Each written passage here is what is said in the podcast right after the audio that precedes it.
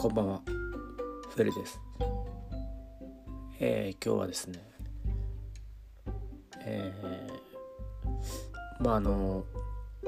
以前あのアメブロの記事にも、えー、書かせていただきた書かせていただいたんですけれどもあのやっぱりあの初めてこうチャレンジ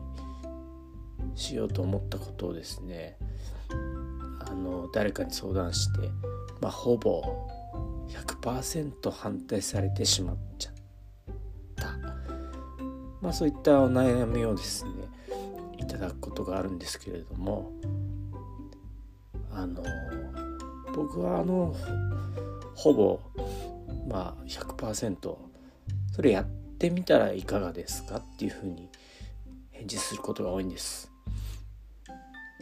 あのまあいろんな人にですねあのこういったことをやりたい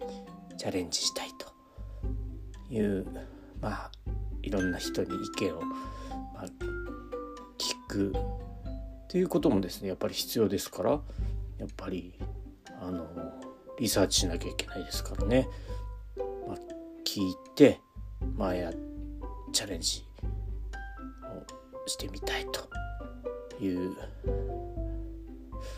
なんかご相談をすることもあると思うんですけどもですね僕はですねあのまあほぼ100%反対されてもですねまあ是非やれというふうに言いたいわけですよ。やっぱりあの自分であのチャレンジしてまあ失敗することもあるかもしれませんけれどもやっぱりこうやってみて分かることっていうのもあると思うんですよね。これあの仕事なり、まあ、ブログなりあの全部共通してると思うんですよね。だからあの遠慮なくですねまず、まあ、失敗するかもしれないけども、